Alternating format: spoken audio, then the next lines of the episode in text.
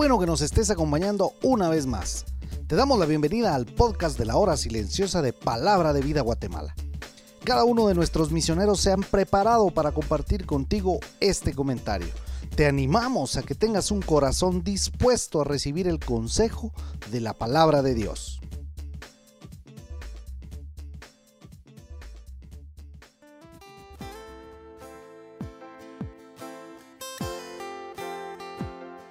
Te saluda Ronnie Ginjo, es una bendición poder compartir contigo el comentario de la hora silenciosa de Palabra de Vida Guatemala.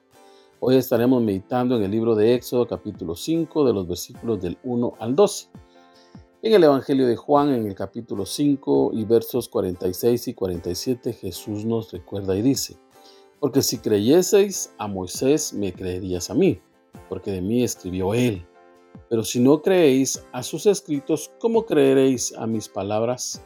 Y en el 1.45 del mismo Evangelio dice, Felipe halló a Natanael y le dijo, hemos hallado a aquel de quien escribió Moisés en la ley, así como los profetas, a Jesús, el hijo de José de Nazaret.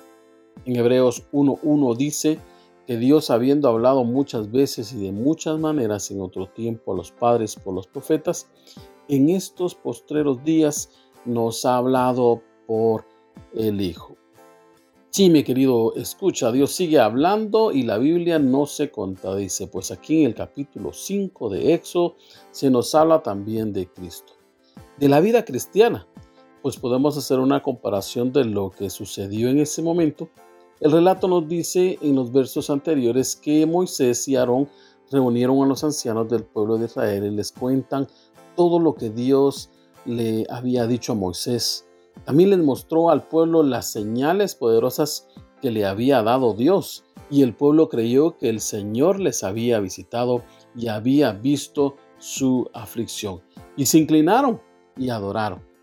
Es de notar cómo Moisés se presenta ante Faraón, pues debemos de recordar que este hombre en este tiempo era conocido como Dios ante muchas personas. Moisés seguramente no podía dejar de recordar que en otro tiempo él mismo vivió allí y sabía lo que representaba estar delante de Faraón. Pero esto ya no importaba, pues él estaba obedeciendo a lo que Dios le estaba mandando a hacer. Moisés junto a su hermano se presentan ante Faraón y le dicen, el Señor dice, deja ir a mi pueblo para celebrarme fiesta en el desierto. A lo que Faraón dice, ¿quién es Jehová para que yo le oiga? Yo no le conozco a Jehová. A lo que ellos responden, el Dios de los hebreos nos ha encontrado. Iremos camino de tres días y ofreceremos sacrificios. Y es aquí en donde quisiera ir haciendo algunas comparaciones a lo que pasa en nuestras vidas como creyentes. Primero comentaba que la Biblia nos habla de Jesús. Luego vimos cómo el pueblo de Israel cree al mensaje de Moisés y adoran al Señor. Dios les ha visitado. Así es la vida del creyente.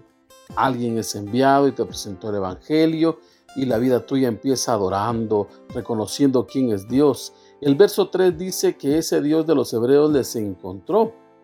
De igual manera Dios nos buscó, vino a buscar y a salvar lo que se había perdido. Cristo murió fue sepultado, pero resucitó al tercer día, dice la Biblia. Pero nos encontramos rodeados de un mundo en el cual nos dice como faraón, ¿quién es Dios? Y nos bombardea con mentiras, engaños. Este mundo no quiere oír la voz de Dios, no quiere conocerle. Y cuando ven al cristiano que busca a Dios, que quiere ir a la iglesia, al chico que quiere ir al club bíblico, que quiere hacer su hora silenciosa, que quiere ser un líder, le dice, como le dice Faraón en los siguientes versículos. Y tengo que decir esto con mucha pena y tristeza. Muchas veces estas acusaciones vienen de nuestra propia familia. Bueno, muchos de ellos no son creyentes. El versículo 4 dice, ¿por qué hacéis cesar al pueblo de su trabajo? El versículo 5 usa la palabra tareas y estas palabras se repiten muchas veces. Para el no creyente lo que el cristiano hace es locura y te dirán, patojo, chico, no pierdas el tiempo en la iglesia, hace pisto, trabaja, te están lavando el coco ahí. Y ojo, no estamos diciendo que prepararte es malo, que trabajar es malo. Estamos hablando que en la vida como creyentes tenemos que tener prioridades. Recordar cuando le entregamos a Jesucristo nuestro corazón y queríamos servirle. Ahora, ¿por qué no lo haces? ¿Será que el mundo te está convenciendo? Mi querido oyente, la vida cristiana no es fácil. Jesús dijo, en el mundo tendréis aflicción, pero confiad, yo he vencido al mundo. Por eso viven. Echa un vistazo a tu vida y cómo empezaste a servir al Señor. ¿Cómo estás ahora? ¿Amas más al Señor? ¿Le sirves más? ¿O has hecho caso al llamado del mundo? Te invito que si no es así, te acerques al Señor, le pidas perdón y ponte a trabajar. Sé obediente al llamado que el Señor ha hecho en tu vida. La vida cristiana no es fácil, pero recuerda, el Señor dijo, yo estaré contigo todos los días hasta el fin del mundo. Que el Señor te bendiga.